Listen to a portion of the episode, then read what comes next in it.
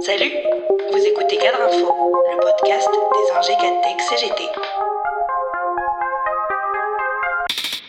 Le chef de l'État avait annoncé il y a cinq ans vouloir ériger la lutte contre les inégalités femmes-hommes en grande cause du quinquennat.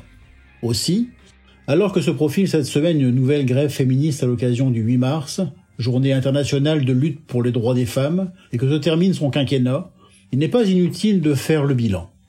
Car il n'est pas fameux, en dépit d'un ultime sursaut avec l'adoption récente, mais ô combien tardive, de l'allongement des délais pour l'IVG ou l'élargissement de l'accès à la PMA. Un bilan jugé même largement insuffisant par un rapport publié par Oxfam France et cinq associations la semaine dernière. Emmanuel Macron n'aura donc pas brillé dans la lutte contre les inégalités entre les femmes et les hommes, ni contre les violences sexistes et sexuelles, si on en juge par les cinq indicateurs avancés dans ce rapport.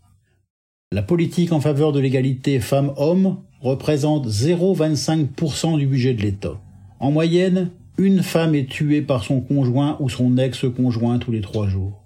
Il manque 230 000 places de crèches en France et 40% des parents d'enfants de moins de 3 ans sont sans solution de garde.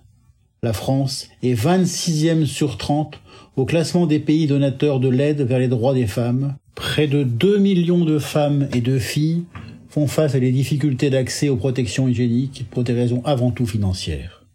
Grand causeur, petit faiseur. Emmanuel Macron l'est indéniablement si l'on ne prend que l'exemple des métiers de la première ou de la deuxième ligne la plupart du temps effectuée par les premières de corvée, dans une Macronie qui chérit tant les premiers de cordée. Il a été capable de grands envolées lyriques pour accompagner les bravos et les applaudissements au balcon. Qu'a-t-il fait de concret pour revaloriser les métiers à prédominance féminine? Pratiquement rien spontanément, et définitivement rien sans une forte pression revendicative. On nous rebat les oreilles avec le Ségur de la santé et les 183 euros chichement accordés mais qui n'ont pas stoppé l'hémorragie de personnel qualifié dont ces métiers souffrent. La prédominance des femmes dans ces métiers est l'un des principaux facteurs expliquant les 25% d'écart de salaire entre les femmes et les hommes. Soigner, aider, accompagner, assister, servir, éduquer sont considérés comme des qualités naturelles pour les femmes. Naturelles. Ce n'est pas ce qui ressort des plus de 5800 questionnaires de l'enquête de la CGT et de l'IRES menés sur 14 métiers à prédominance féminine. Il montre que le contenu de ces professions est plus complexe que leur qualification. La majorité des salariés témoignent qu'il faut un an pour maîtriser les gestes du métier. Témoigne ainsi, pour la nouvelle vie ouvrière, Rachel Sivera, l'économiste qui copilote cette enquête. Il s'agit évidemment de l'exercice de qualification acquise, on ne n'est pas patiente, à l'écoute, polyvalente, minutieuse ou organisée. On l'apprend, notamment dans le cas professionnel. On n'a pas découvert les inégalités salariales femmes-hommes il y a cinq ans, soyons justes. Mais Emmanuel Macron a failli sur ce sujet.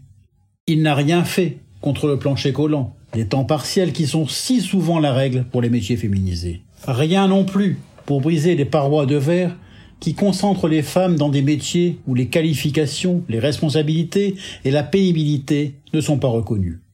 Rien ou si peu pour faire tomber les plafonds de verre ou plafonds de mer qui empêchent que les femmes accèdent aux responsabilités professionnelles. Rien pour que les politiques salariales cessent de pénaliser les femmes en donnant du poids aux éléments variables et les primes qui dissimulent des critères indirectement discriminants pour les femmes. Présentéisme, charisme, participation au chiffre d'affaires. Ce qui a changé en revanche en cinq ans, c'est que ces inégalités, ces violences faites aux femmes, sont devenues insupportables à l'opinion et aux travailleuses. La poussée revendicative n'a jamais été aussi forte, et gageons que même dans le contexte pesant et lourd de la guerre en Ukraine, la mobilisation de ce mardi sera puissante.